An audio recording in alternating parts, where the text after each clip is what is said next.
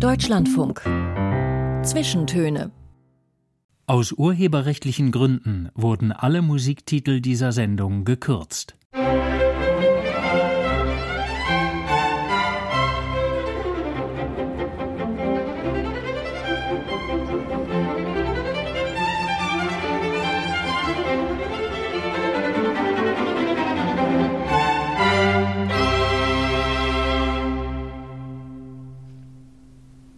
Hallo, mein Name ist Anna Seibt. Schön, dass Sie zuhören.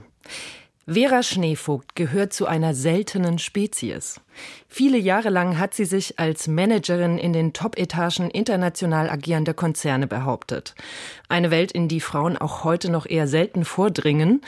In ihrem Lebenslauf stehen Führungspositionen bei Siemens, Fujitsu, Bosch. Sie hatte Verantwortung für bis zu 1000 MitarbeiterInnen und das, obwohl sie nie studiert hat.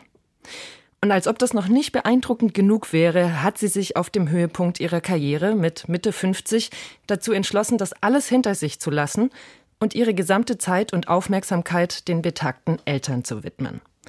Heute ist sie aus der Eifel, wo sie seitdem lebt, nach Köln ins Deutschlandfunkstudio gekommen. Herzlich willkommen, Vera Schneevogt. Vielen Dank. Herzlich willkommen. Vielen Dank für die Einladung, wollte ich sagen. Frau Schneevogt, ähm, was ist der taffere Job? Sich rund um die Uhr um die eigenen Eltern zu kümmern oder für mehrere hundert oder vielleicht sogar tausende Mitarbeitende verantwortlich zu sein? Also, das ist sehr schwer zu beantworten, weil ähm, das Gute ist, dass ich auch für den jetzigen Job einiges meiner Fähigkeiten einsetzen kann aus dem alten Job. Aber ich glaube, ich habe das noch nie wirklich verglichen. Und es ist emotional natürlich der viel anspruchsvollere äh, Job, sich um die Eltern zu kümmern, weil es natürlich viel mehr Bezug zu mir auch hat. Ähm, und das ist vielleicht der Unterschied. Also emotional würde ich sagen, ist es das jetzt, aber äh, das andere war auch kein Zuckerschlecken. Mhm. Wie sieht es, dieses sich um die Eltern kümmern denn konkret aus? Also mhm. wie ist Ihr Aufgabenbereich? Wie haben Sie sich den vielleicht auch selber gestaltet? Mhm.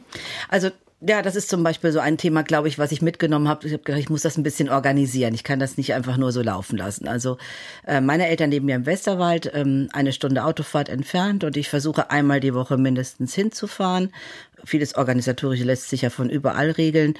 Und dann verbringe ich den Tag. Und äh, ich habe mir abgewöhnt, das dann zu planen, weil manchmal gibt es irgendwas Konkretes dann kommt ein, von, von, der Sozialstation jemand oder so, dann ist natürlich klar, dann ist das, äh, aber manchmal ist es, und das sagen sie auch oft, dass sie das eigentlich nur genießen, dass ich da bin und dass sie reden. Das hängt natürlich auch damit zusammen, dass ich so lange Zeit nicht in, also in der Nähe war.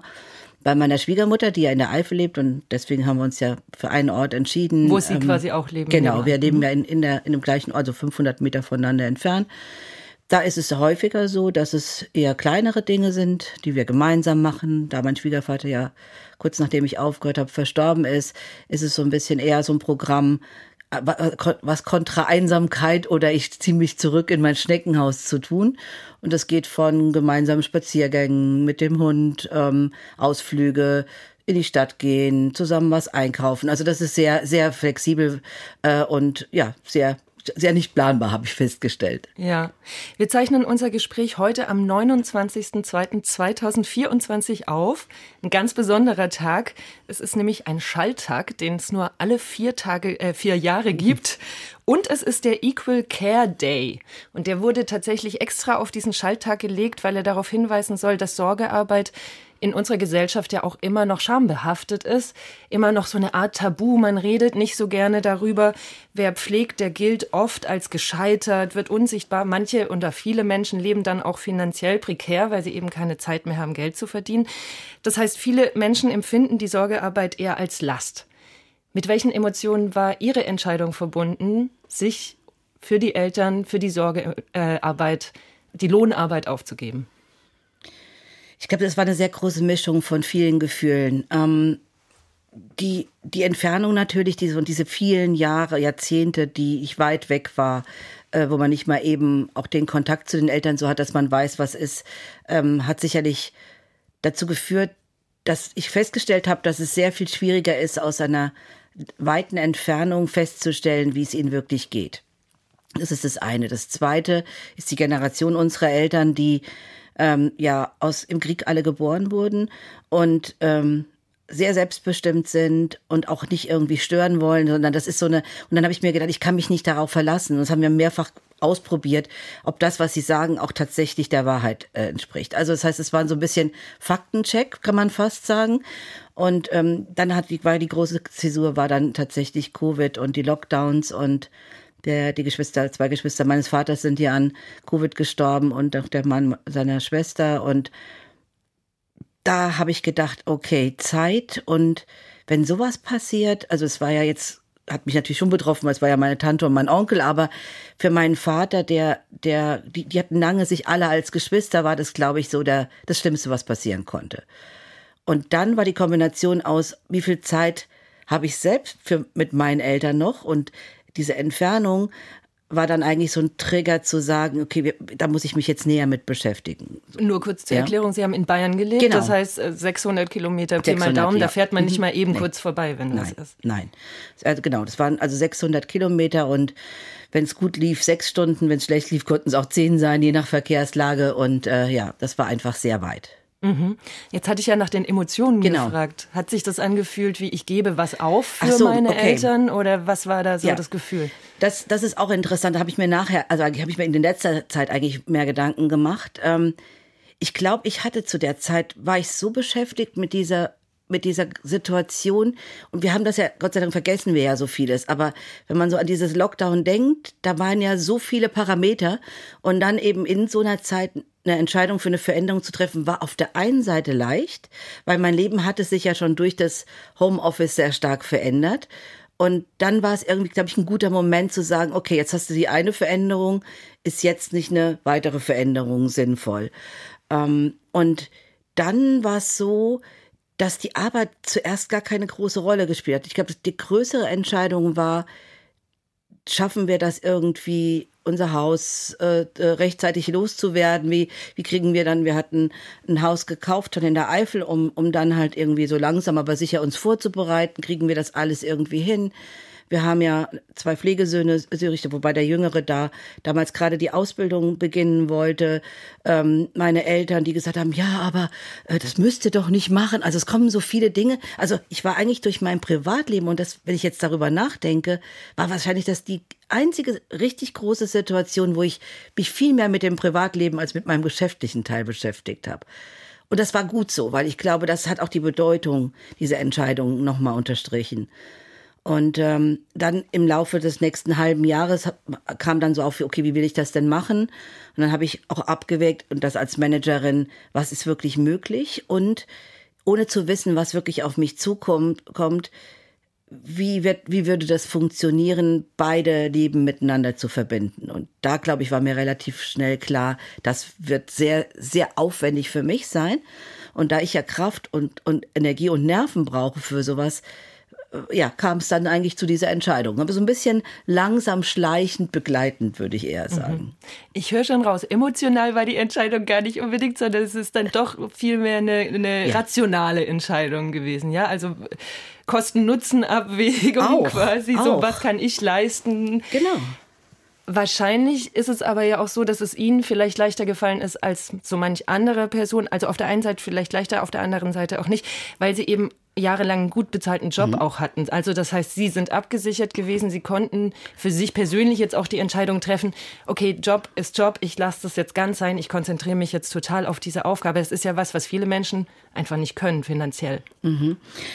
Ähm, es, es ist tatsächlich so, dass es, ähm, dass dass ich sehr früh, ich habe ja hier in Köln ähm, 1984 tatsächlich, an, äh, 1986 angefangen nach der Ausbildung zu arbeiten bei Siemens und ähm, und dann habe ich schon sehr früh angedacht, ich muss möchte gerne sparen, um nicht wirklich bis zum gesetzlichen Rentenalter zu arbeiten. Also das ist mir dann auch wieder eingefallen. Also ah ja, okay, das war mal das so war schon ja, genau. Also ich wollte ja? nicht irgendwie mhm. konnte ich mir nicht vorstellen 50 Jahre und sind ja dann doch fast 40 geworden. Also ne und dann habe ich mir so also haben haben wir auch ähm, äh, angefangen und ich habe bei null angefangen, äh, das auch zu sparen. Das war natürlich gut. Dann dann ähm, äh, war dann auch eine Möglichkeit da und ich glaube, das war so ein bisschen auch dieses Prinzip, ich brauche auch Freiheitsmöglichkeiten. Ich kann, weil ansonsten ist man so eingezwängt aufgrund der ganzen Parameter und äh, das war natürlich klar und das hat sicherlich eine, eine große Erleichterung äh, gebracht. Aber ich glaube, ich habe auch gar nicht so gedacht, ich arbeite jetzt nie wieder, sondern ich wusste, es war sehr stark in Verbindung mit den aktuellen Herausforderungen dieser Jobs verbunden, dass ich wusste, das wird schwierig. Ähm, aber ich kann mir ja auch irgendwas anderes suchen. Also eigentlich habe ich dann auch gedacht, ich war doch immer experimentierfreudig. Und ganz krass, wird es irgendwas geben, was ich irgendwie machen kann. Also es, es war gar nicht so eine betriebswirtschaftliche Business Case Betrachtung, sondern so auch so eine Zuversicht zu sagen, ach, es wird schon irgendwas anderes kommen. Dann steigen wir jetzt musikalisch mal ein, denn auch Frau Schneevogt hat natürlich Lieder mitgebracht in die Zwischentöne. Wir sind in den 70er Jahren. Wheel in the Sky ist 1978 herausgekommen, da waren Sie 13. Wie sind Sie auf diesen Song gestoßen? Schon damals? Ähm, also ich meine, das war ja musikalisch eine wundervolle Zeit, wenn ich zurückblicke. Es war ja so super vielfältig. Es war die erste Zeit, wo ich, wo ich so auch von der, von der, von der Kirche und von der Jugendorganisation in so einen Tanzabend, der war einmal im Monat gehen konnte. Also es war eher so eine Disco, so eine Dorfdisco. Und irgendwie war das, ja, war diese Musik ähm, toll. Und verbunden ist sie tatsächlich, jetzt ist es mir wieder eingefallen, weil mein erster Jugendfreund, mit dem ich dann auch da zum Tanzen war, versorgt heute äh, die Medikamente meines Vaters Vaters über die Sozialstation und wir haben uns letztens darüber unterhalten und dann sind wir auf dieses Lied gekommen. Also hat es eine, eine schöne Kreislaufverbindung in meinem Leben. Wie schön. Wheel in the Sky von Journey.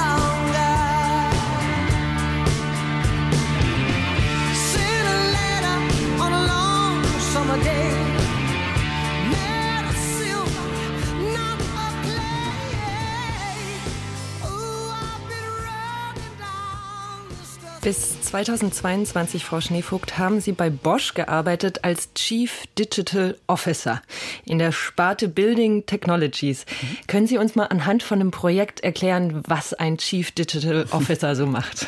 Naja, den Job gab es oder gab es zu der Zeit tatsächlich noch nicht so sehr lange und hängt sehr stark natürlich zusammen damit, dass viele äh, Dinge möglich sind in der Digitalisierung, die auch für Projekte für Kunden, für Produkte sehr ent entscheidend sind. Und ähm, meine Aufgabe war es tatsächlich für alles das, was mit Kunden zu tun hat, aber auch intern an, an Geschäftsprozessen zu schauen, wie da Digitalisierung, mit welchen Einfluss sie hat und damit helft, mitzuhelfen, dass eben äh, die Sachen vorbereitet werden können, um auch digitale Geschäftsmodelle einführen zu können. Und Sie waren für circa 1000 Mitarbeitende nee, zuständig? da nicht. Nee, das, das, das war, war, das war in anderen Jobs. Mhm. Äh, nee, nee, das war eher eine, eine, eine strategische Stabsaufgabe, weil, weil die eben übergreifend etabliert wurden. Also wenn man das nicht weiß, aber in so einem äh, Unternehmen ist ja in der Regel gibt Verantwortliche für die Entwicklung, für die Erfindung von Produkten, für die Entwicklung. Und Digitalisierung hängt ja sehr stark mit Software zusammen. Aber Bosch Building Technologies kam sehr stark aus dem mehr Hardware, also Sachen, die man anpacken kann. Und es geht darum, eben das zu, das dann zu kombinieren. Und ähm, da ist es dann so, dass wir äh, zum Beispiel ein Gebäude, wenn Sie sich das vorstellen, hat ja äh, verschiedene Sicherheitsauflagen, also Einbruchssicherung, Videoüberwachung, ähm, Eintritts Zutrittskontrollen. Und das sind alles eigene ja, Nutzen, die man hat in, in so einem Gebäude. Und ähm, da ging es eben darum zu sagen, wie kann ich das zum Beispiel verbinden und dann eine Software haben, die diese Sachen bis hin zu einer Autonomie eines Gebäudes steuert. Vielleicht ist das so ein eingängiges Beispiel. Ja, kann ich mir gut vorstellen. So ein äh, Management-Job ist ja wahrscheinlich mehr als ein Fulltime-Job würde ich sagen. Es sind mehr als 40 Stunden die Woche, schätze ich. Man ist viel unterwegs, man hat wenig Zeit für Privates. Wie sah denn Ihre Work-Life-Balance, von der man ja so gerne redet, damals aus? Oder war das für Sie gar kein Thema, Work-Life-Balance?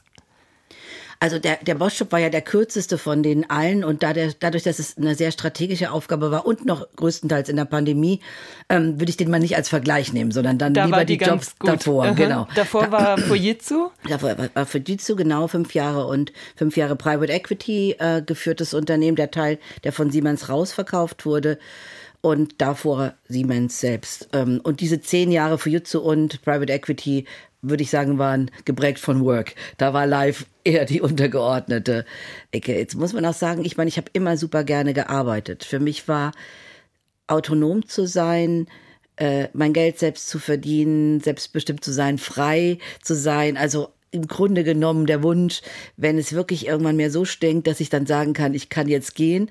Das war, glaube ich, so, so ein unterliegendes, große Motivation zu arbeiten. Und dadurch, dass ich so vielseitig interessiert war und äh, ja auch eher autodidaktisch mir viele Sachen beibringen konnte und ja, so ein Generalistenleben, also das heißt, viele verschiedene Dinge zu machen, für mich ganz entstrebenswert war, glaube ich, hat Arbeit immer einen sehr hohen Stellenwert bei mir gehabt. Und ich hatte das große Glück, dadurch, dass ich ja so viel im Ausland unterwegs war und viele auch längerfristige Projekte gemacht habe, dass ich dabei viele Leute kennengelernt habe. Also war der Live-Anteil auf der, der der Ar im Arbeitskontext stattgefunden haben. Und wenn ich rückblicke, sind daraus eine ganze Reihe wunderbarer Freundschaften entstanden. Also ist es gar nicht so ein getrenntes Leben gewesen. Mhm. Aber Sie haben das ja vorhin schon anklingen lassen. Natürlich hatten Sie wenig Zeit für Menschen, die eben nicht mit Ihnen genau. mitgereist genau. sind, sage ich jetzt mal, oder die wie Ihre Eltern 600 Kilometer weiter weggelebt haben. Hm, wie hat in Ihr privates Umfeld reagiert, als Sie denen gesagt haben, okay, ich war jetzt 40 Jahre relativ wenig für euch da. Wir haben uns vielleicht gar nicht so oft gesehen. Ich hatte wenig Zeit, aber jetzt bin ich komplett da. Also zum Beispiel bei ihren Eltern oder mhm. ihrer Schwiegermutter. Mhm. Also ich glaube, äh, Freude und Schock in einem. Freude natürlich, dass, dass wir wirklich, das haben sie wirklich auch nie verlangt. Also, dass wir das wirklich umgesetzt haben. Und dazu gehört ja auch mein Mann Thomas, der schon sehr vieles dieser Care-Arbeit vorher gemacht hat, als wir noch in Bayern waren. Also gerade die, die ganzen Verwaltungsdinge und finanziellen Dinge hat er ja schon vorher geregelt. Ähm, und es war einfach dann auch, kam dann auch wirklich vieles zusammen. Also glaube ich, dass sie so gedacht haben, die machen das ja tatsächlich wirklich. ich glaube schon, dass es für gerade je älter sie geworden sind, immer schwer war, uns zu winken beim Abschied. Das habe ich schon bei den letzten gemerkt. Und natürlich, klar, alleine, wenn man so oft unterwegs ist, man selbst sieht das ja nicht so, ist ja spannend und interessant, aber das war so der Freudeteil und der, oh Gott, wenn sie jetzt so ist, wie sie, wie sie, wie sie, wie sie was sie, was sie gewusst haben, wie ich auf der Arbeit bin, haben sie, glaube ich, jetzt haben sie Immer nichts mehr zu sagen. Jetzt ne? kommt die hier und übernimmt das Regime und ja. jetzt sind wir hier, äh, haben wir ja nichts mehr zu sagen. Und es war, ist ja teilweise dann auch so, weil auch die Umstellung im Kopf und, und, also es, es dauert ja eine gewisse Zeit. Aber das äh, hat sich jetzt, das ist jetzt zwei Jahre, mhm. eineinhalb Jahre her, genau. wenn Sie sagen, Sie haben sich ich gut bin auf einem guten Weg. ich bin auf einem guten Weg, natürlich. Und das ist vielleicht, wenn nochmal zurückzukommen auf Ihre Frage zur Work-Life-Balance. Ähm, ich glaube, ich bin eh so ein positiver Mensch, dass ich immer die schönen Dinge mir äh, merke. Aber ich muss sagen, in den letzten zweieinhalb Jahren habe ich auch gemerkt, wie stark mein, meine, meine Gesundheit, mein Körper, mein Geist durch diese Arbeit erschöpft war. Und ähm, durch die Lohnarbeit. Durch die Lohnarbeit, mhm. genau, durch diese Arbeit zuvor. Ne? Also äh, äh, das war der Preis vielleicht, der, den ich gar nicht wahrhaben wollte. Aber natürlich und diese Umstellung und ich kann jedem wirklich nur empfehlen, wenn es irgendwie geht, egal warum der Ausstieg stattfindet, aus so einer langen Lohnarbeit, sich darauf vorzubereiten und das wirklich zu versuchen, bewusst zu machen und nicht einfach geschehen lassen. Weil es passieren ganz viele Dinge auf einmal neu und ähm, und das und das war das war eine gute das war eine, eine gute Übung und und ich habe auch viel über mich selbst gelernt in der Zeit. Mhm. Vieles, was ich sonst glaube ich gar nicht erfahren hätte. Was Oder haben Sie denn später. gelernt über sich? Ja, wie, wie, ähm, wie, wie künstlich teilweise dieses, dieses Managerleben, also im Vergleich jetzt sage ich mal zum ganz normalen Leben, wir haben es ja eben schon mal gesagt, wenn ich jetzt die Durchschnittsbevölkerung mir angucke und heute sehe ich das ja viel mehr. Also ich gehe heute durch eine Stadt oder fahre auch nach hier nach Köln und nehme die Umgebung wahr. Das habe ich vorher gar nicht, weil ich war in Gedanken oder am Telefon oder sonst wo und ähm, auch das normale Leben irgendwie wahrzunehmen und, und sich auch selbst nicht mehr als so wichtig zu nehmen, ist eine schöne, eine, also ist eine interessante Reise und ich finde eine wichtige Reise, weil ähm, das Leben besteht ja nicht nur aus Arbeit, sondern es gibt ja auch so viele andere Sachen, die man noch machen kann. Aber das finde ich interessant. Das heißt, Sie würden dem Vorurteil in Anführungsstrichen schon zustimmen, dass solche Manager-Ebenen wirklich so in ihrer eigenen Bubble sind, ein bisschen von der Gesellschaft irgendwie enthoben und nur noch auf ihren Arbeitstask. Aber äh, hundertprozentig. Also das ist ein, man sagt ja heute die, die Bubble oder die Blase, das ist eine eigene Welt. Die, die, die, die, und da bestimmen die Einzelnen drüber, wie viel sie reinlassen und wie viel nicht. Und manchmal kriegt man selber vielleicht gar nicht mit, dass nee. man nichts reinlässt. Genau. Sind Sie eigentlich manchmal im, im Rückblick traurig, dass es, dass Sie nicht mehr von Ihren Eltern und ich schätze ja mal wahrscheinlich auch Freundinnen und Freunde, das geht ja nicht nur um Eltern, ne? Mhm. also von Ihrem sozialen Umfeld mitbekommen haben, als jetzt gerade aber auch bei Ihren Eltern, als Sie vielleicht noch fitter waren? Also wir haben das immer versucht, dass wir mindestens, also dass wir regelmäßige Besuche hatten und zwar gegenseitig und gerade in der Zeit in, in, in Oberbayern, wo wir auf dem Dorf gewohnt haben, waren meine Eltern schon auch häufiger da, längere Zeit. Also ähm, zwar immer nur vielleicht in einem Jahr, sagen wir mal, maximal vier Wochen in Summe, aber das war ja für mich Quali Qualität. Also es geht ja nicht um die Anzahl der Stunden, aber und da habe ich mir auch immer versucht, wirklich Zeit zu nehmen und was, dass wir was zusammen machen. Nee, ich hadere nicht. Ich glaube, ich bin ein Mensch, der nicht hadert, weil ich kann es ja eh nicht ändern. Und ähm, und wir haben immer regelmäßig telefoniert und ich glaube, dass wir, dass mein Leben musste so sein, wie es ist. Ich wollte immer weg, ich wollte immer in die Ferne. Ich habe so viel verwirklichen können von dem, was mich als Mensch ausmacht. Und ich bin ja nur zu einer, einem Teil Tochter oder Schwiegertochter. Ich finde, es ist auch so wichtig, dass man und das ist bei dem in der heutigen Zeit vielleicht mein größtes Glück, dass ich so viel Zufriedenheit in mir spüre, dass ich so viele Dinge wirklich gemacht habe, die ich wollte. Und das, glaube ich, gebe ich heute in dieser, in dieser, mich jetzt zurückzunehmen und auf das zu konzentrieren, was jetzt wichtig ist. Hoffentlich gebe ich da eigentlich einiges raus zurück. Wie Vera Schneevogt überhaupt zur Topmanagerin wurde und über ihre Rolle als Pflegemutter für zwei Jungs aus Syrien, und ob sie es wirklich geschafft hat, nicht mehr Lohnarbeit nachzugehen, darüber sprechen wir gleich nach Ain't Nobody von Rufus und Chaka Khan.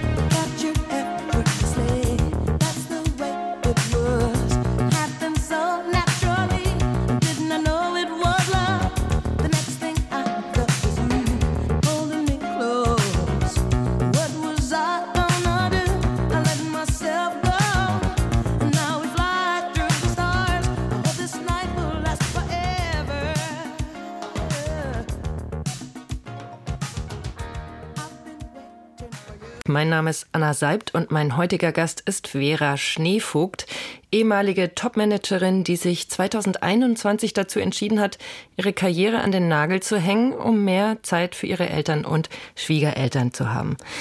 Letztes Jahr wurden Sie vom Magazin Business Insider als Zukunftsmacherin 2023 ausgezeichnet. Können Sie mit der Bezeichnung was anfangen? Äh, ich war überrascht, muss ich sagen, ähm, weil ich natürlich Machen ist was, was mir, glaube ich, sofort mit mir verbinden würde. Und die Kombination der beiden Worte fand ich zumindest nicht unsympathisch. Gab es äh, eine Begründung der Jury oder? Nee, also mir nicht ist das bekannt. ein Titel, der einem einfach. Das Magazin, glaube ich, verleiht das. Ich habe da gar nicht so richtig, aber ich konnte leider nicht zu der Verleihung selbst nach Berlin fahren. Aber ich habe so, ein, so, ein, so eine Auszeichnungsurkunde bekommen und dachte mir, es ist schön, dass mit dem Thema, weil es war ja schon im in dem ich nicht mehr für eine Firma oder in einem, sage ich mal, C-Level-Job gearbeitet habe, fand ich das schön, dass ich diese Auszeichnung bekommen habe. Ja. Sie selber beschreiben sich auf LinkedIn, diesem Berufsnetzwerk, als Human Connecting Evangelist. Was ein Begriff. Da habe ich mich natürlich sofort gefragt, was ist das? Oh, das hat eine ganz interessante Geschichte. Also natürlich ist das eine Marketinggeschichte und bindet sich zusammen aus Evangelisten, die natürlich man eigentlich aus der Bibel kennt, aber es gibt so Evangelisten, die eigentlich für ein Thema stehen. Also das heißt, die ein Thema verkörpern und es kommt sehr stark im Technologieumfeld vor, dass man versucht eben Dinge, die vielleicht etwas komplizierter sind, einfach zu erklären. Das fand ich ein schönes Wort.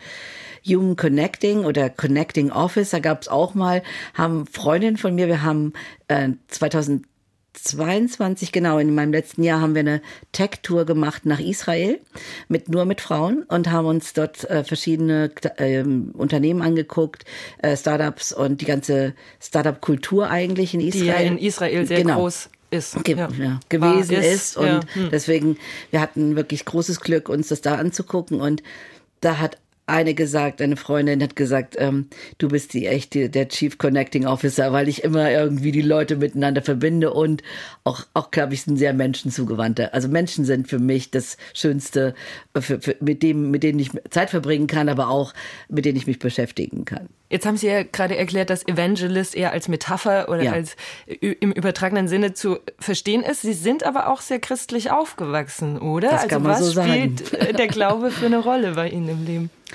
Also ich glaube, dass mein, mein, mein christlich geprägtes Umfeld oder die Werte, die aus diesem christlich geprägten Erziehung waren, schon mein ganzes Leben begleitet haben. Also äh, ich selbst war ja sogar ähm, Messdienerin in der katholischen Kirche, oh, in den 70er Jahren, lange ist's her und vielleicht auch noch ein zweiter Teil, dass damals, glaube ich, die Kirche vielleicht ganz anders als heute oder für uns zumindest in auf einem Dorf irgendwie spürbar das einzige Angebot auch hatte, wo man was machen konnte in Freizeitaktivitäten. Ob jetzt ein Zeltlager oder eine Fahrt irgendwo hin.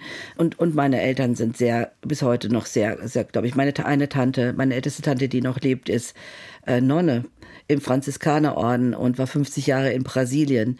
Mein Opa, meine Oma waren sehr gläubige Menschen. Also ich glaube schon, dass, dass mich das wirklich sehr geprägt hat. Heute habe ich sehr stark natürlich, wie viele andere, auch mit der Kirche gebrochen, weil ich natürlich auch über die Welt gesehen habe, was alles so Wahrheit und Realität angeht ähm, und, und, und sag mal, das, was uns was erzählt wurde, rückblickend hat natürlich auch einen großen bitteren Beigeschmack bekommen. Ähm, aber die, man, man muss ja nicht in der Kirche angehören. Ich glaube, dass mir die Religion an sich sehe ich heute sehr viel differenzierter, als es in meiner Jugend war, aber so diese wertegeführte Erziehung hat einen so großen Einfluss auf mein Leben. Hören wir nochmal Musik. Rumor mit Better Place. Sie haben mir geschrieben, ein Lied für Langstreckenflüge. Mhm. Ja, war es tatsächlich.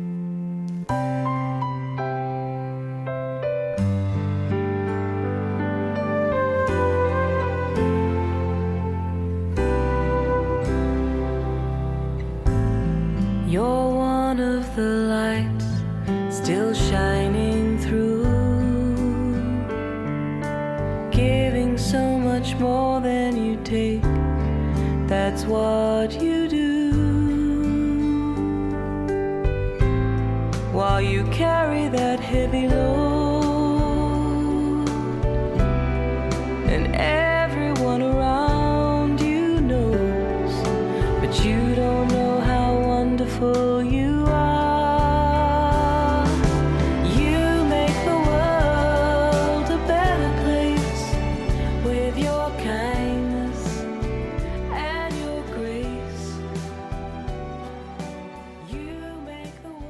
Ihrem Entschluss, Ihre Karriere quasi noch vor der Rente erstmal zu beenden, haben Sie sich ja auch die Möglichkeit geschaffen, nochmal so einen Neuanfang zu wagen und sich nochmal so ganz selber vielleicht auch neu zu entdecken oder zu ja, entwickeln.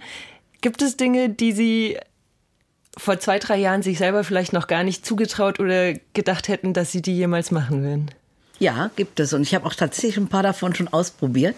Äh, Im letzten Jahr, also nachdem ich so selbst ein bisschen angekommen war, habe ich gedacht, okay, ähm, und das meinte ich eben mit diesem Vorbereiten oder Runterfahren. Das geht ja, also es ist nicht so ratsam, von 150 auf 0 zu gehen, sondern zu gucken, was, was ist denn. Auf der anderen Seite möchte ich natürlich gerade, weil ich so viel ja, Sympathie zur Technologie habe und mich auch so viele Dinge interessieren und gerade in den heutigen Zeiten, wo künstliche Intelligenz und alle anderen Dinge sind, habe ich gedacht, ich möchte auf jeden Fall nicht den Anschluss verlieren. Und das ist natürlich sehr viel schwieriger, wenn man privat ist. Ne? Also Dann habe ich gedacht, Netzwerke muss ich vielleicht nochmal neu überdenken, wo, wo ist auch gut im Kontakt zu bleiben, weil mich das irgendwie in eine andere Richtung bringt.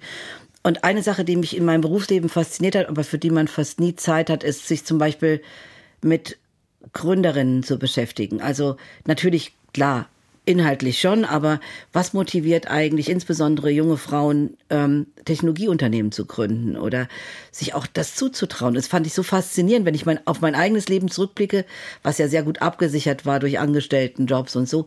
Und ich, ich habe irgendwie so viele von Weitem beobachtet und dachte, ach, das wird mich irgendwie interessieren. Also habe ich im letzten Jahr zum Beispiel viele Gespräche geführt und dabei auch festgestellt, dass diese Verbindung zwischen meiner Erfahrung und deren unendlicher Energie und Neugier und, und Zuversicht eine schöne Kombination irgendwie gibt. Das heißt, Sie haben da auch so eine Art Mentorinnenrolle ja, inne? Mhm. Ja, genau. Ich habe also so ein bisschen ähm, geguckt und habe dann auch überlegt, also das war vielleicht in der Zeit, als ich für ein amerikanisches Private Equity, also ein, Kapitalunternehmen, was investiert in, in, ähm, in Gesellschaften gesehen habe, dass ich mir auch dann irgendwie bewusst wurde, wie schwer es ist für Gründerinnen an an Investitionsgeld zu kommen. Und ich meine, wir reden nicht jetzt um die jetzige Zeit, sondern der Hype ist ja jetzt so im Moment gerade aufgrund der wirtschaftlichen Situation etwas abgeklungen, aber in der Zeit, wo alle, also wo ich sage, es gab keine Idee, die fast nicht finanziert wurde, hatten es trotzdem Frauen so viel schwieriger an Geld zu kommen. Also Sie meinen, weil Sie Frauen sind, nicht, genau. nicht GründerInnen, sondern Nein, wirklich die Gründerinnen, Frauen. also ja, ja. nur die weibliche Fassung. Ja, weil Ihnen das nicht zugemutet Nein, oder weil, zugetraut weil wird. Erstens oder? die Investitions-, also die, die Venture Capital oder auch die, die Investoren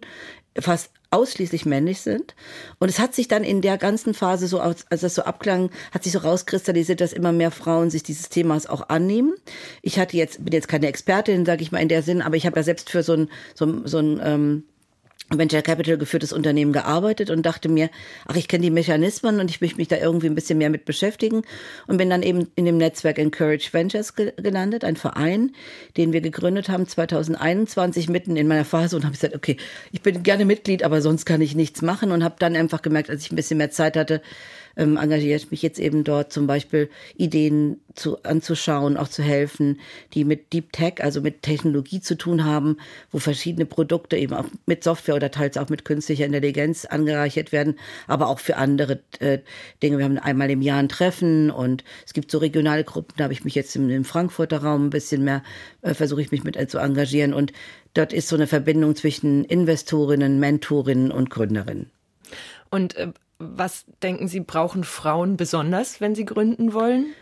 Vielleicht im Gegensatz zu Männern? Ähm, ich glaube, dass es sehr wichtig ist, genau zu wissen, was will ich da tun und das auch konkretisieren zu können, also auch einen Plan zu haben und in dem Fall wirklich einen Businessplan und auch die Möglichkeit in einer kurzen Zeit die Idee, die hinter dieser Gründung steckt, jedem so zu vermitteln, dass verständlich wird. Gerade im Technologieumfeld sind es ja nicht Expertinnen, die, die dazuhören. Aber auch, was will ich tatsächlich, welche Kundengruppe will ich erreichen? Wie stelle ich mir die Zukunft vor? Und nicht nur in die Idee verliebt zu sein, was natürlich total verständlich ist, aber das auch mit einem sehr ernsthaften Kontext tatsächlich rüberzukriegen und sich überhaupt nicht klein zu machen. Aber die meisten Frauen waren so viel besser als so viele Gründer, die ich gesehen habe also nicht so schwarz-weiß gesehen, aber es gab so viele tolle. Und es war ganz oft das Thema Selbstwert und kann ich das oder muss ich da nicht noch mehr machen? Und ich glaube, das kann ich ganz gut. Einfach Zuversicht geben und zu sagen, natürlich, das schaffen wir und, und, und wir reden dann auch drüber und, und ich unterstütze halt mit meiner Erfahrung.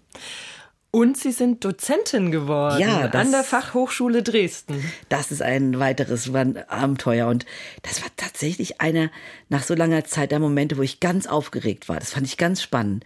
Vor, äh, vor diesen äh, ja, äh, Studierenden ich wusste, zu stehen. Ich wusste ja nicht, was mich erwartet. Also, ja. Es waren da nur sechs äh, Studierende, also hatte ich noch von der Menge her schon mal zumindest kein Problem. Aber ich habe ja eben einem Masterstudiengang für Gaming und äh, also Spieleentwicklung und ähm, Virtual Reality, also alles, was so im Spieleumfeld so in ist. Das ganze Thema Führung und Personal und New Work und wie es das ganze Arbeitsumfeld beibringen können. Und das war sehr, sehr spannend. Also ich wusste gar nicht, ob ich das wirklich kann. Und es ist tatsächlich auch so, dass man das echt üben muss. Ähm, aber wir hatten so ein ganz tolles, auch da war so ein, Ment also hat sich eigentlich so ein bisschen Mentorin-Leben äh, draus entwickelt und es war spannend, das mal von so einer Seite zu sehen. Überhaupt ist mein Ziel, so viel Zeit, wie es irgendwie geht, mit jungen Leuten zu verbringen, weil ich glaube, gerade äh, in meinem Alter ist es so wichtig, diese, diese Brücke auch aktiv mitzugestalten und nicht nur klugscheißern da zu sitzen und zu sagen, ach, das geht ja sowieso nicht, sondern einfach auch daraus wieder zu lernen, was beschäftigt die Menschen heutzutage. Mhm. Sie unterrichten New Work. Ja. Können Sie uns mal erklären, was das naja, ist? New Work ist ja ein bisschen entstanden aus den veränderten Arbeitsbedingungen heraus, dass man sagt, wenn Menschen, und wir kommen ja aus einer sehr starken Produktions- und industrielastigen Gesellschaft, wie kann ich eigentlich die Zufriedenheit und auch den Beitrag der Arbeitskraft erhöhen, wenn ich darauf Rücksicht nehme, dass nicht alles vorgefertigt ist, sondern sehr viel mehr Individualität und Kreativität zulasse.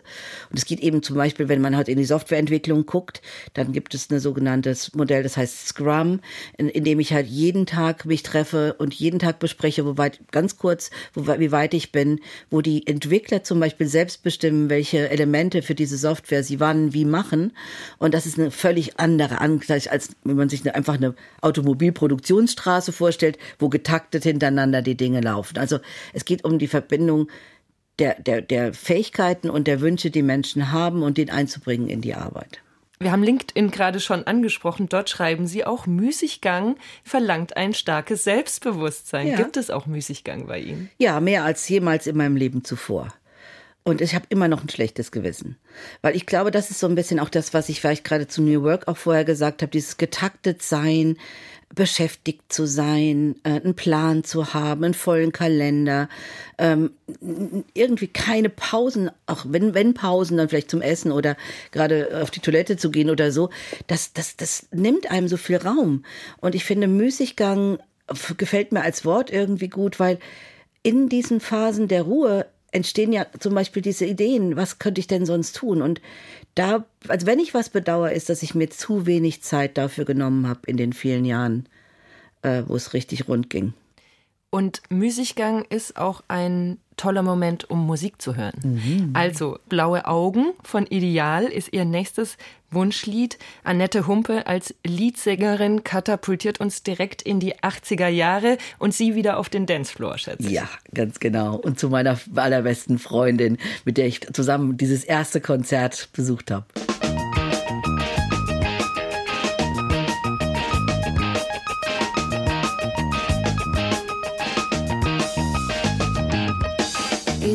Ideal im TV lässt mich völlig kalt. Und die ganze Szene hängt mir aus dem Hals. Da bleib ich kühl, kein Gefühl. Grelle Fummels aus den 50s, 60s, alles Soul und Tanz gemeint. Auf Skoda oder Fiorucci flieg ich nicht mehr ein. Da bleib ich kühl, kein Gefühl.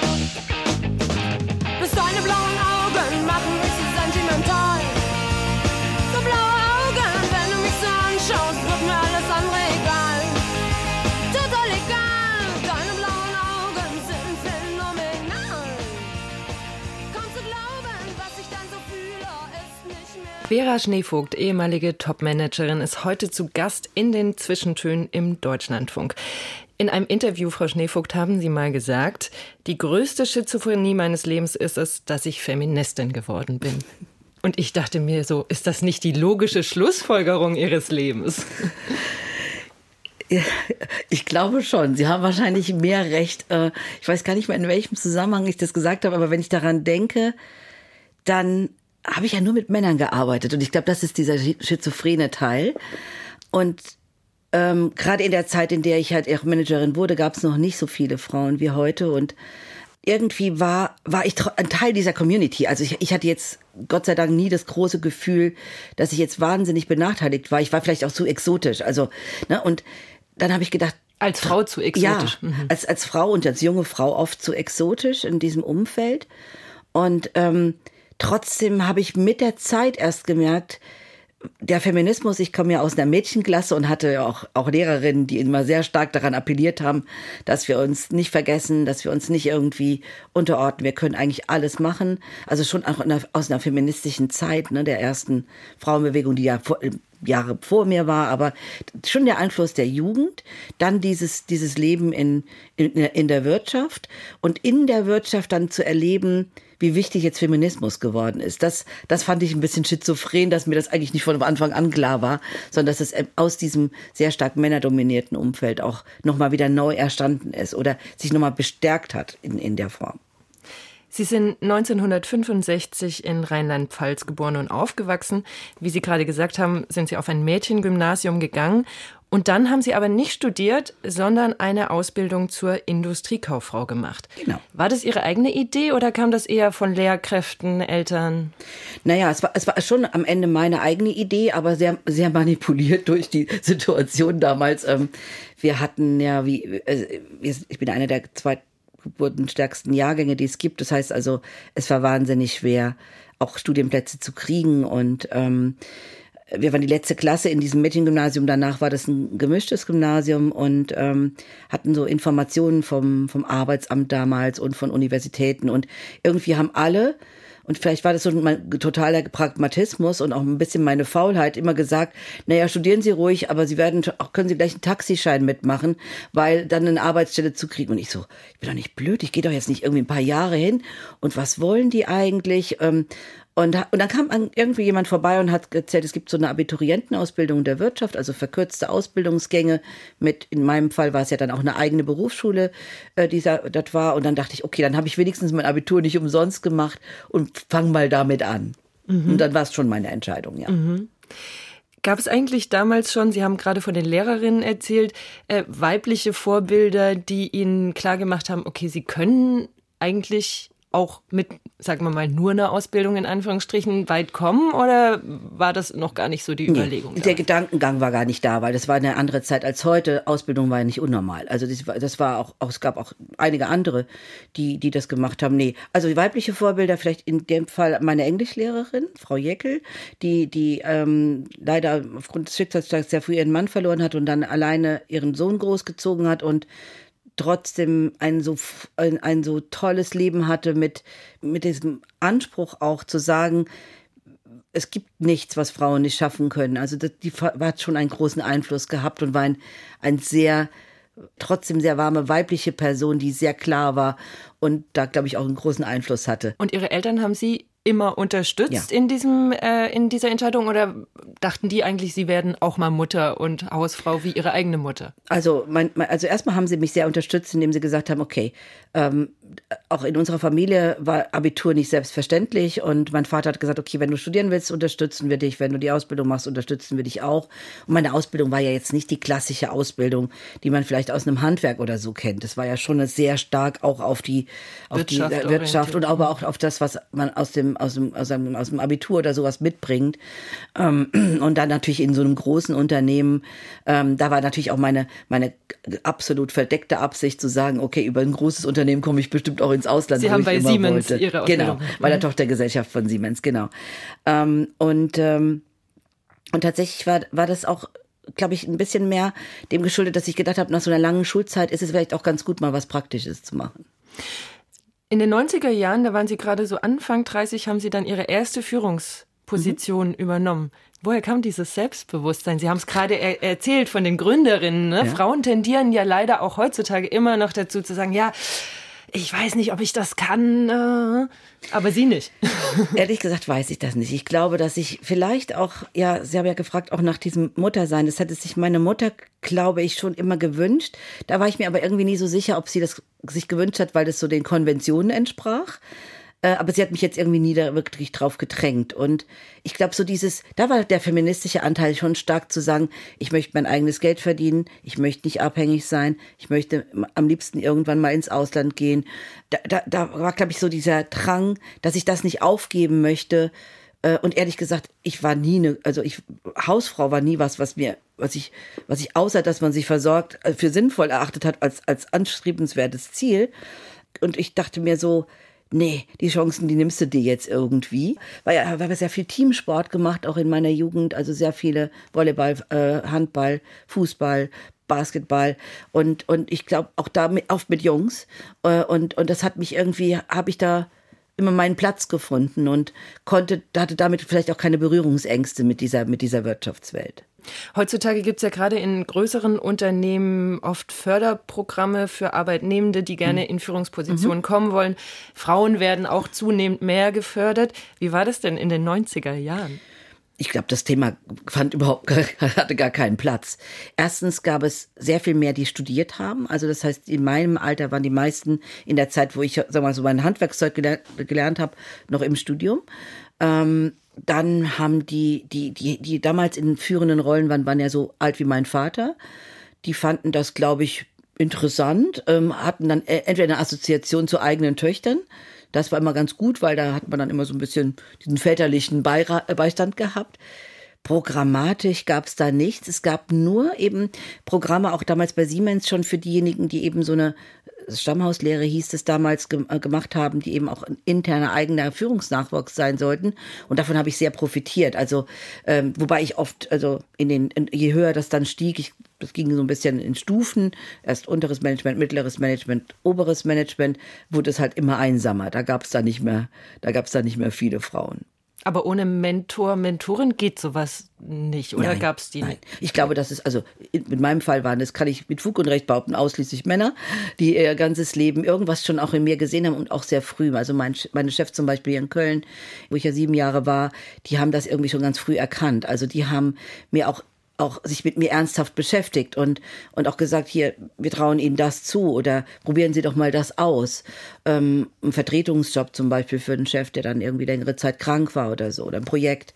Da hatte ich wirklich, glaube ich, großes Glück, mit diesen Menschen zusammenzuarbeiten. Ja, und vielleicht auch meine Unerschrockenheit, dass ich jetzt irgendwie nicht so zurück, zu, sofort, wenn einer laut wurde oder es waren natürlich andere Kaliber, mit denen ich damals gearbeitet habe. Die war, es schon eine gute Ausbildung, eine gute Schule, sich durchzusetzen. Ein anderer wichtiger Mann in ihrem Leben ist ihr Ehemann Thomas und für den haben sie sich auch ein Lied gewünscht. David Bowie und Tina Turner mit Tonight. Wollen Sie noch was dazu sagen? Ja, also das freut mich sehr, dass dieses Lied gespielt wird, weil Thomas eine sehr wichtige Rolle in meinem Leben einnimmt und er ähm, sowohl Tina Turner wie David Bowie großer Fan ist und wir gerade, als sie leider verstorben ist, uns sehr viel wieder Musik angehört haben. Und das, das Lied ist ganz, ganz speziell mit viel Liebe und Dank verbunden für ihn. Dann hören wir eine Live-Version von 1988.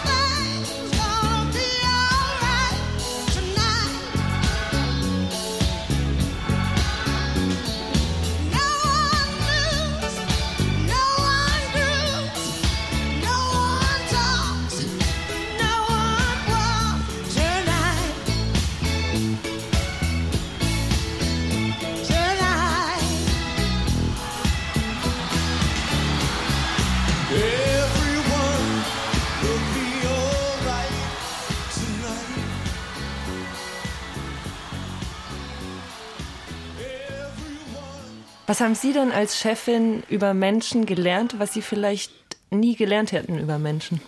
Also ich, ich habe zuallererst gelernt, dass, je, dass es eigentlich keine Menschen gibt, die keine Talente haben.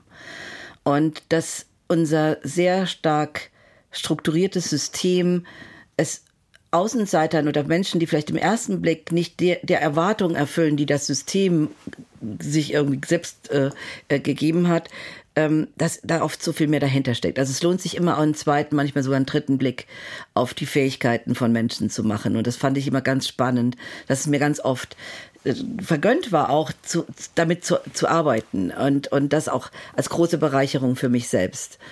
Außerdem ähm, ist eine Arbeitswelt nicht immer 100 Prozent mit einer realen Welt zu vergleichen. Also es sind ganz andere Mechanismen.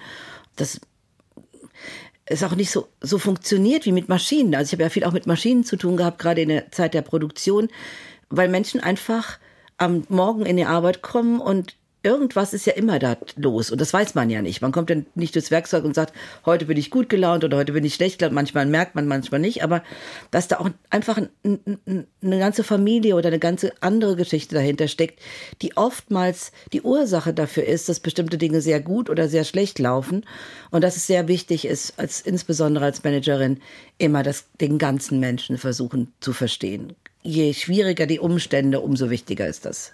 Nun ist es aber ja auch so, als Chefin oder Managerin kann man nicht immer nur wohlwollend sein, sondern muss auch sehr viele unfaire, gemeine vielleicht sogar Entscheidungen treffen, wenn man es jetzt auf einer persönlichen Ebene sieht. Also Sie haben, glaube ich, äh, gerade auch in der Zeit bei Unify, Fujitsu haben Sie auch viel ja, unangenehme ja. Entscheidungen wahrscheinlich treffen müssen. Ja. Ja, das ist tatsächlich äh, äh, ein Teil dessen, was die Betriebswirtschaft einem ja vorgibt, weil wir sind ja angestellt, um, um letzten Endes das, das, den Umsatz, den Gewinn eines Unternehmens zu maximieren. Und gerade in, in Zeiten, wenn es entweder große technologische Umwälzungen gibt oder wie zum Beispiel in meinem Fall in der Finanz- und Wirtschaftskrise, als dann der Unternehmensteil verkauft wurde, ist man plötzlich mit Dingen konfrontiert, die man eigentlich so gar nicht mag und schon gar nicht tun will, aber es gehört einfach mit dazu. Und und ähm, da äh, habe ich sehr viel Restrukturierungsarbeit, so nennt man das im, im betriebswirtschaftlichen Fachjargon. Also konkret, also, Sie mussten Menschen entlassen. Genau, also in, in, in einen Sozialplan überführen, beziehungsweise auch Standorte schließen. Und da hat mir, glaube ich, aber auch so, so sehr stark mein, mein, mein Menschenbild und meine Werteorientierung und auch den Bezug nicht zu verlieren zu dem, was da jetzt passiert. Und das auch abstrahieren zu lernen und zu sagen, wenn ich jetzt mit jemandem sitze oder mit mehreren sitze, dann dann vergesse ich nicht, dass das Menschen sind. Und ich vergesse nicht, dass ich gerade mit der Nachricht den, ihren, den Boden unter den Füßen wegziehe und dass, dass das individuell tausend verschiedene Facetten haben mag. Und das ist sehr wichtig, das auch wie so ein Mantra war mir das wichtig, mir das immer wieder zu sagen, um nicht zu vergessen, dass es hier nicht um Sachen geht. Und das, pass das passiert sehr schnell, also dieser, dieser, ne, weil das natürlich auch unangenehm ist. Und ich glaube, meine, meine, vielleicht meine große Liebe auch zu Menschen hat es dann auch oft, für mich jedenfalls, so, so kam auch auf die Rückmeldung, äh, dann vereinfacht, auch schwierige Gespräche zu führen. Mhm. Aber es ist kein schönes Geschäft. Auf LinkedIn schreiben Sie, es ist wichtig, als Führungskraft einen authentischen Führungsstil zu finden, der zu einem selber mhm. passt. Wie würden Sie Ihren damaligen Führungsstil beschreiben oder was war das Authentische daran? Dass ich wirklich interessiert war. Also authentisch heißt, ich, ich tue nicht so, als ob, ne, sondern ich sage, wenn mich was interessiert, zum Beispiel, da ich ja keine technische Ausbildung habe, als ich dann eben insbesondere bei Fujitsu angefangen habe oder auch in Brasilien in der Produktion, die wir damals in den äh, Anfang der 2000er Jahre verlagert haben, ähm, bin ich in, hingegangen und habe auch mein Wissen erweitert. Also ich habe gedacht, wenn ich jetzt hier so, so Verantwortung für so viele Menschen habe, dann muss ich auch wissen, was tun die eigentlich. Und das hat viele überrascht. Ich bin wirklich durch die Produktion gegangen oder in, in den Entwicklungsabteilungen und gesagt, erklärt mir mal, was macht ihr denn den ganzen Tag? Was ist eure Arbeit? Und das fanden ganz viele ganz bizarr oder aber dann auch irgendwie interessant, weil ich dann gedacht habe, ich kann damit besser mit denen, mit denen auch reden und verstehen, was die vielleicht tatsächlich äh, bedeutet. Also authentisch heißt auch zuzugeben, dass man was nicht weiß, dazu zu lernen, zuzuhören, aber auch klar zu sein und klar zu kommunizieren. Kommunikation ist das A und O auch unangenehme Dinge. Respektvoll und aber zeitgerecht auch zu kommunizieren. Und das finde ich mit authentisch. Also das war mir immer ganz wichtig. Mhm. Sie haben gerade Fujitsu angesprochen. Sie waren ja auch viel in Japan unterwegs. Ja. Ich kann mir vorstellen, Japan und Deutschland Welten, wahrscheinlich auch als Managerin. Oh, total. Also, und vor allen Dingen, nachdem ich für eine amerikanische Kapitalgesellschaft gearbeitet habe, dann nach Japan, das war sozusagen ein ein echt krasser Wechsel. Ähm, ja, und ich bin ja auch von Japanern eingestellt worden. Also die haben das per Videokonferenz. Was, okay. Ja, mhm. tatsächlich. Und ich war die erste Frau ever in so einem Technikjob. Äh, das ging auch nur im Ausland, weil in Japan war, ist es bis heute, glaube ich, nicht so wirklich richtig gang und gäbe. Und dann noch so ein Seiteneinsteiger, keine Ingenieurin. Und irgendwie fand ich das alles ganz mutig von denen und dachte, wow. Wenn die, Ach, Sie fanden es mutig ich von denen? Ja, ja weil ich dachte, ja, das wisst ja nicht so genau, auf was sie sich einlassen.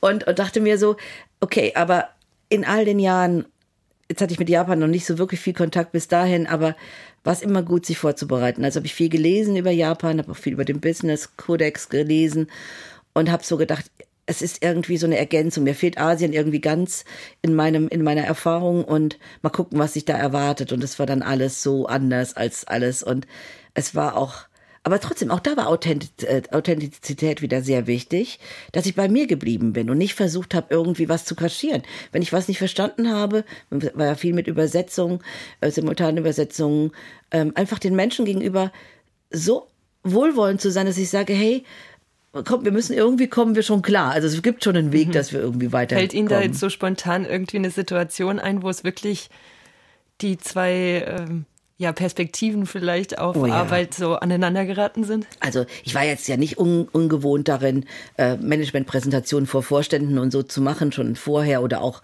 äh, in schwierigen Kontext. Aber mit Simultandolmetschen, also dass ich in Englisch spreche und das Gegenüber in Japanisch und dass das eben gen- über Kopfhörer oder in, in den Raum rein übersetzt wird, fand ich sehr ungewöhnlich. Und es war so, dass im Gegensatz zu diesem schnellen Private Equity Geschäft die erstmal einen komplett haben ausreden lassen. Also man hat eine Präsentation von A bis Z gemacht und dass einer einen unterbrochen hatte. Da dachte ich, das ist ja interessant.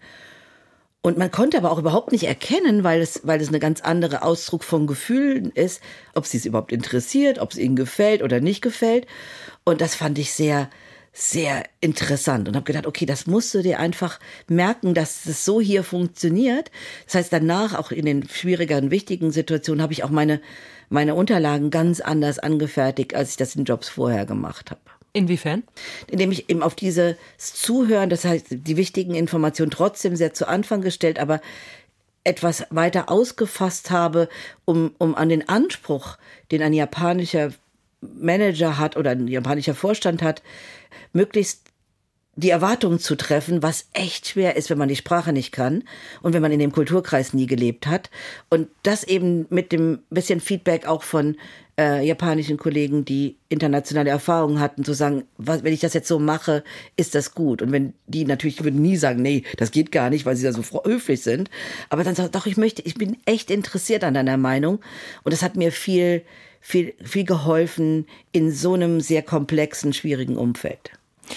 Wir haben es gerade schon von New York oder von Amerika gehabt. Sie haben sich ein Lied gewünscht, Alicia Keys, Empire State of Mind, das Sie mit einem eher traurigen Erlebnis verbinden.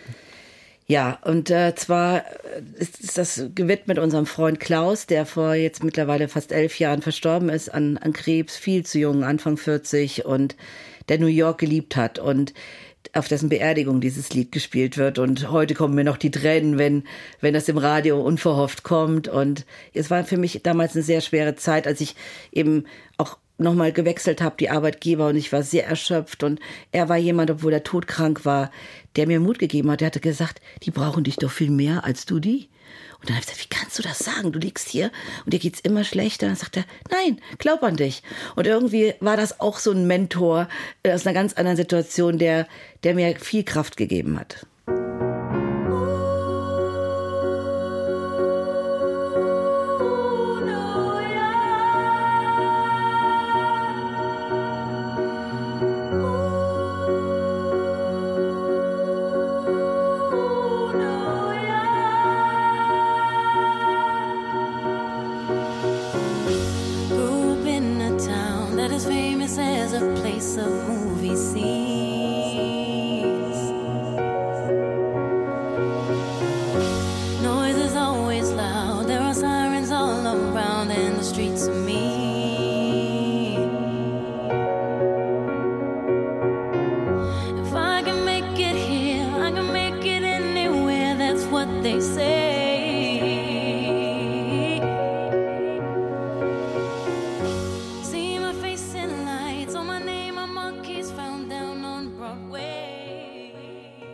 Vorhin schon über die weiblichen Gründerinnen gesprochen, die Sie als Mentorin begleiten und unterstützen.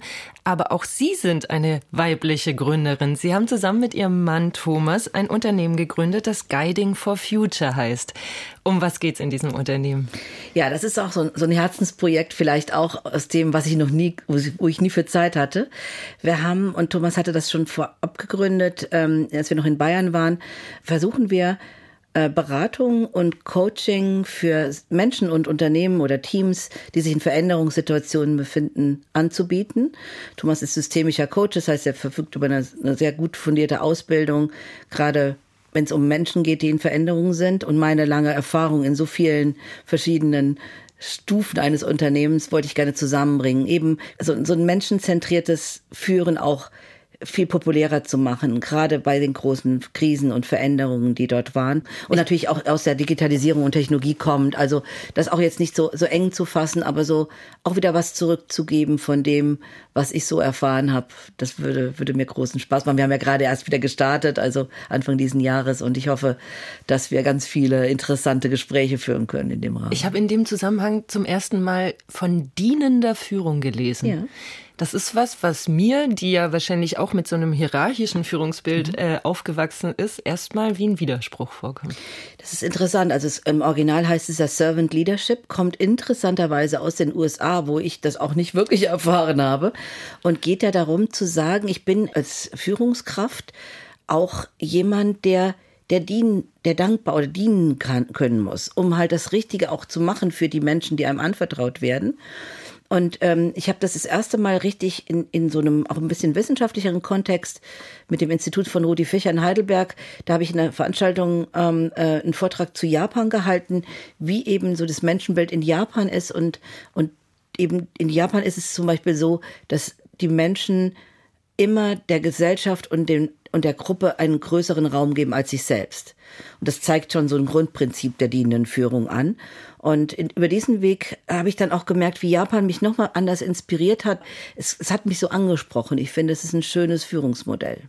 Und was ist jetzt konkret die Idee dahinter, hinter der dienenden Führung? Eben zu sagen, nicht zu sagen, ich habe meine Machtposition, die ich ja sowieso habe, auszunutzen, um meine Interessen zu, durchzusetzen, sondern zu sagen, was ist das Interesse der Gruppe und dann auch eine, einen, einen dienenden Anteil in dieser Führung zu entwickeln, der, die, der, der das Thema oder die Gruppe in sich dann auch, äh, auch deutlich weiterbringt, als wenn ich nur mit meinen Interessen arbeite. Sie machen auch viele Dinge, die der Gesellschaft dienen. Wir haben jetzt leider gar nicht mehr die Zeit, über Ihr ehrenamtliches Engagement viel zu reden. Sie waren bei der Ahrtalflut, haben Sie einen betroffenen Kreis gegründet. Ja, also einen Kommunikationskreis, der Betroffenen eine Plattform gibt, genau. Und ich möchte aber so unbedingt gerne noch über Ihre beiden Pflegekinder sprechen. Ja.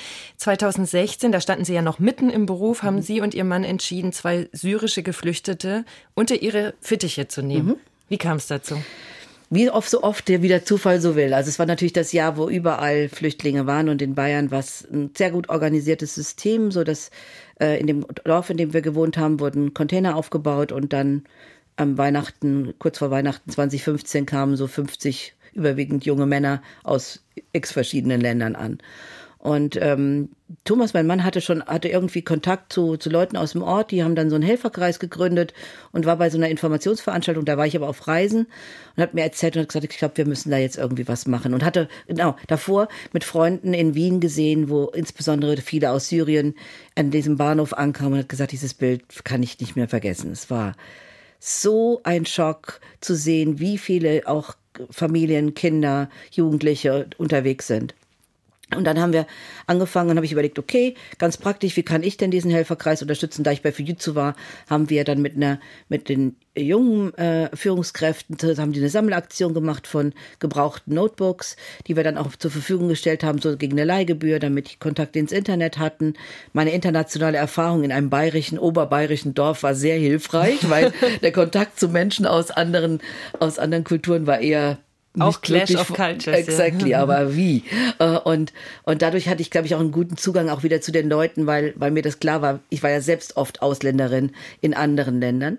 Äh, und, und rauskristallisiert haben sich dann Ahmed, der Jüngere, und Mohammed, zwei Brüder, damals 13 und 18, die alleine aus Dachar in Syrien mit ähm, allem, was man kennt, zu Fuß, mit dem, mit dem, mit einem Laster, mit dem Boot, mit der Bahn, mit dem Schiff äh, bis nach Deutschland gegangen sind. Wahnsinn, kann man sich Und die beiden, damals die beiden ältesten Söhne ihrer Familie. Und ähm, das war das war irgendwie interessant. Und, und, und wir haben dann gedacht, so nach einer gewissen Zeit, vielleicht macht es mehr Sinn, sich um zwei komplett zu kümmern, denen dann bei der Integration auch zu helfen, insbesondere weil Ahmed ja noch in der in schulpflichtig war und Mohammed wollte unbedingt gerne eine Ausbildung machen. So, so kam das. Und dann sind, ist daraus eigentlich eine eine, eine quasi eine Wahlfamilie geworden. Und Anfang dieses Jahres haben Sie dann tatsächlich auch seinen leiblichen Vater kennengelernt. Genau. Also die Jungs haben nach achteinhalb Jahren das erste Mal, nachdem sie letztes Jahr den deutschen Pass beide bekommen haben, ihren Vater wiedergesehen, was ähm, schon an sich ein Wunder ist, weil wir immer natürlich Angst hatten, wie wird der Krieg dort weitergehen. Ähm, und ähm, Ahmed hat es sich gewünscht, der wurde jetzt Anfang Januar 21, ähm, ob ich nicht mitkommen kann, weil natürlich für Sie ihn sind nach Dubai nach geflogen. Dubai, genau. Wir haben also aus Syrien kann man nicht viel, kann man nicht nicht an viele Plätze dieser Welt. Ähm, aber Dubai ist einer, wo man eben mit einem Visum hinkommen kann und wir, die wir alle deutsche Pässe hatten, hatten eh kein Problem. Und ähm, dann haben wir auch gesagt, das ist vielleicht auch ein sicherer Platz, wo, wo auch genügend ja, Sicherheit da ist, dass die sich auch wieder neu kennenlernen können, weil das ist natürlich so, die waren ja nicht mehr die Jungs, die da gegangen sind. Und ähm, für Ahmed war das ganz wichtig, dass ich, ist einer von uns, also weil wir wollten auch wegen unserer Eltern nicht zu zweit so weit reisen, ähm, dass, dass ich da mit dabei bin und dann hab ich, bin ich zum Ende ihrer Begegnungsreise und das war ein weiteres wahnsinniges emotionales Highlight, dass wir uns persönlich kennenlernen. Wir kannten uns ja nur vom Video. Wir können keine gemeinsame Sprache, also haben die Jungs sehr wundervoll simultan übersetzt. Habe ich mir meine Kenntnisse aus Japan wieder einfallen lassen, dass sie abwechselnd übersetzen und unser erster Tag war ganz ganz intensiv von Gesprächen und der Vater hat nochmal erzählt, wie schwer die Entscheidung war, wie er, und hat, er hat auch wirklich angefangen zu weinen, weil es ihn so berührt hat. Auf der anderen Seite, über die nächsten zwei Tage, wie ich noch da war, auch der Stolz, was aus den Jungs geworden ist und so diese Freude und ich bin sehr froh, dass, dass das stattgefunden hat. Blicken wir zum Ende unseres Gesprächs nochmal in Ihre Zukunft. Sie haben sich ja jetzt viel mit dem Älterwerden und äh, wie man sein Leben gestaltet auseinandergesetzt. Ähm, haben Sie einen Plan für sich selbst, wie Sie alt werden wollen? Ich bin dabei, darüber nachzudenken. Ich habe gelernt, dass Pläne manchmal ganz gut sind. Ob das jetzt hier sinnvoll ist, weiß ich noch nicht. Aber ich beobachte natürlich unsere eigenen Eltern beim Älterwerden und vieles davon würde ich sagen, passt nicht zu mir. Also es ist auch interessant, das sich damit so, äh, auseinanderzusetzen.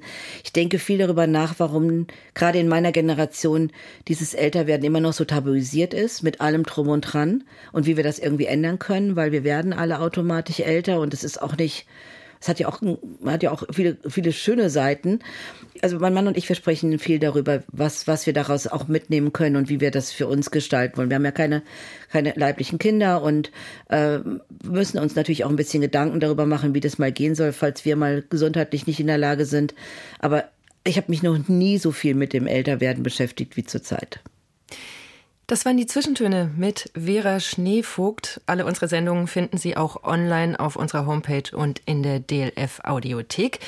Nächste Woche spricht mein Kollege Joachim Scholl mit der schweizerisch-rumänischen Schriftstellerin Dana Grigorca. Vera Schneevogt, wir hören noch ein letztes Lied, Candy Shop von 50 Cent, ein Lied, das Sie Ihrem Pflegesohn Ahmad quasi gewidmet haben.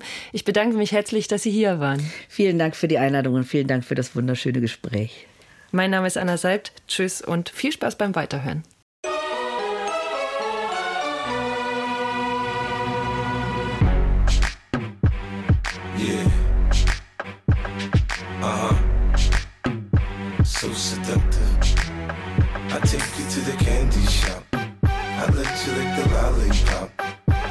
Yeah.